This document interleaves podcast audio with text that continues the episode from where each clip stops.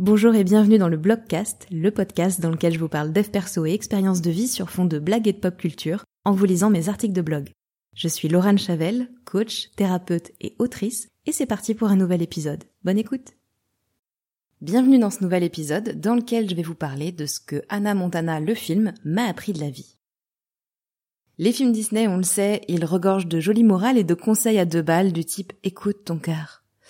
Sauf que, eh ben, ce type de clichés qui ont l'air d'enfoncer des portes ouvertes, ils sont quand même souvent pétris de vérité. C'est pourquoi j'ai souhaité partager avec vous aujourd'hui ce qu'on peut retenir à mon sens du film Anna Montana. Anna qui?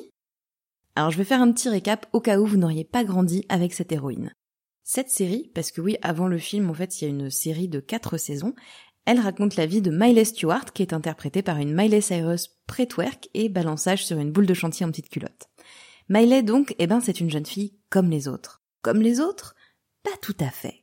Car le week-end, pendant les vacances scolaires et les veilles de jours fériés, elle se transforme. Alors comprenez, elle enfile une perruque blonde, c'est vraiment littéralement tout ce qu'elle fait. Et elle devient Anna Montana, chanteuse star et idole des jeunes.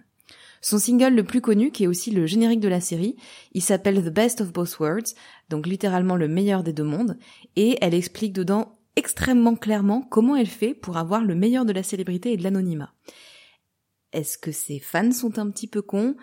Oui, probablement, mais ce n'est pas la question. Attention, la suite contient des spoilers, donc euh, bah écoutez, je vous conseille d'aller euh, visionner le film maintenant et de revenir écouter cet épisode plus tard. À moins bien sûr que vous n'ayez pas l'intention de visionner ce film. C'est facile de perdre la tête. Dans le film, Miley elle a 16 ans et elle fait un petit peu n'importe quoi. Elle privilégie ses obligations de star à euh, bah tout, vraiment littéralement. Elle laisse de côté ses amis, sa famille, elle se bat avec Tyra Banks pour une paire de chaussures, sous les yeux ravis des paparazzi. Son papa, qui est joué par euh, Billy Ray Cyrus, qui est le réel paternel de Miley Cyrus et aussi euh, chanteur de country de son état, il décide lui de lui ramener les pieds sur terre en la forçant à passer des vacances dans leur Tennessee natal. Alors on pourrait juger cette pimbèche de Miley qui tombe la tête la première dans les travers de la célébrité, hashtag drama queen.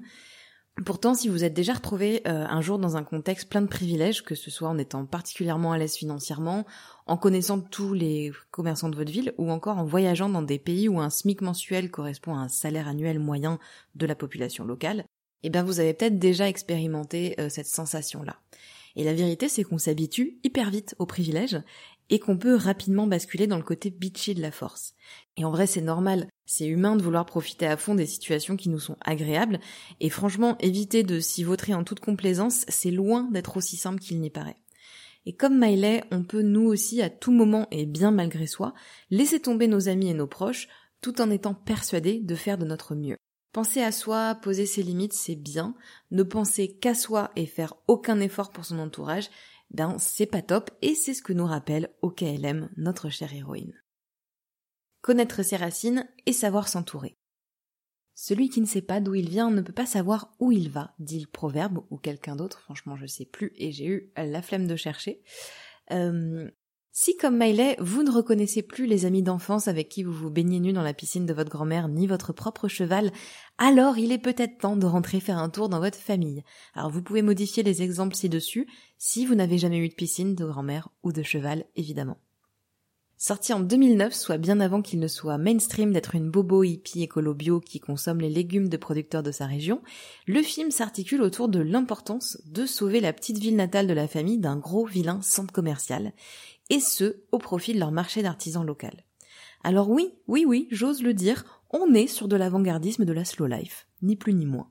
Et nous sommes nombreux aujourd'hui à souhaiter réapprendre euh, à vivre à la cool en prenant le temps de connaître vraiment ses voisins, de profiter de la nature et d'acheter local et de qualité.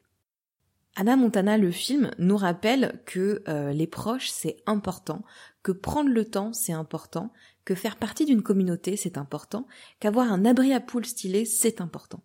À une époque où nous sommes tous un petit peu déconnectés de la vie et des autres, eh ben ce sont des rappels essentiels à mes yeux, surtout le coup de l'abri à poules. Euh, je vous invite à taper euh, abri à poules Anna Montana dans Google Images, je suis sûre que vous allez trouver à quoi il ressemble, il est fabuleux. La musique adoucit les mœurs et rapproche les gens.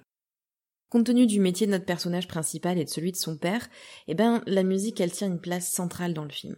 Qu'il s'agisse des prestations de la star, d'une soirée de village ou de moments en famille, tout nous rappelle que la musique c'est cool. C'est peut-être un détail pour vous, mais pour moi ça veut dire beaucoup. Enfant dans ma famille, on chantait énormément, notamment pendant les longs voyages en voiture, et à l'école aussi, on chantait beaucoup, même si c'était pour, euh, pour crier en chœur des paroles, et bien plus que discutables, disons-le, du type le dimanche matin avec ma putain sur ma mobilette, vous connaissez la suite, si vous ne la connaissez pas, encore une fois, je vous laisserai faire une petite recherche Google. J'ai donc de nombreux souvenirs euh, de chants collectifs. C'est une habitude qui, à mon sens, se perd complètement quand on grandit, et c'est vraiment dommage. En fait, on se contente de chanter sous la douche et de danser tout seul ou alors en soirée. Quand est-ce que vous avez chanté a cappella tous ensemble avec votre famille ou un groupe d'amis pour la dernière fois? Eh bien, quelle que soit la réponse, c'était il y a trop longtemps. Chanter sous la douche, c'est cool, chanter en groupe, franchement, c'est bien aussi.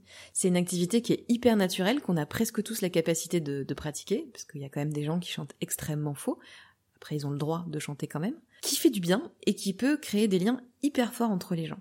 là, dans l'article, il y a une petite photo de, Taylor Swift, parce qu'elle fait une, une micro, micro apparition et tout le monde l'air de s'en taper total dans le film. Et donc j'ai mis la légende suivante. Le film nous apprend aussi que Taylor Swift est une super copine qui n'hésite pas à faire une micro-apparition alors que de toute évidence, tout le monde s'en fout. On ne peut pas avoir le meilleur des deux mondes. Contrairement aux paroles de la chanson de son générique, Miley, elle nous prouve tout le long du film que ben non, on peut pas avoir le meilleur des deux mondes. Que mentir, garder des secrets, ça fait mal à tout le monde et à soi tout particulièrement qu'à vouloir trop en faire et être partout à la fois, eh ben on finit par se mettre son crush à dos et par pourrir la soirée du maire.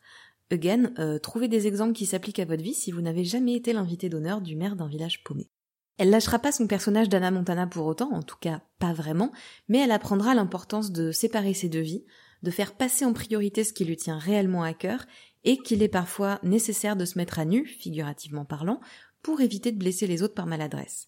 Parce que oui, sous ces airs de petits films pourris pour ados, Anna Montana nous montre toute l'importance de laisser tomber sa carapace en même temps que sa perruque. Toute l'importance d'être vulnérable pour être complètement soi, toute l'importance d'être complètement soi pour créer des liens forts, profonds et durables avec les autres. La vie est une montagne.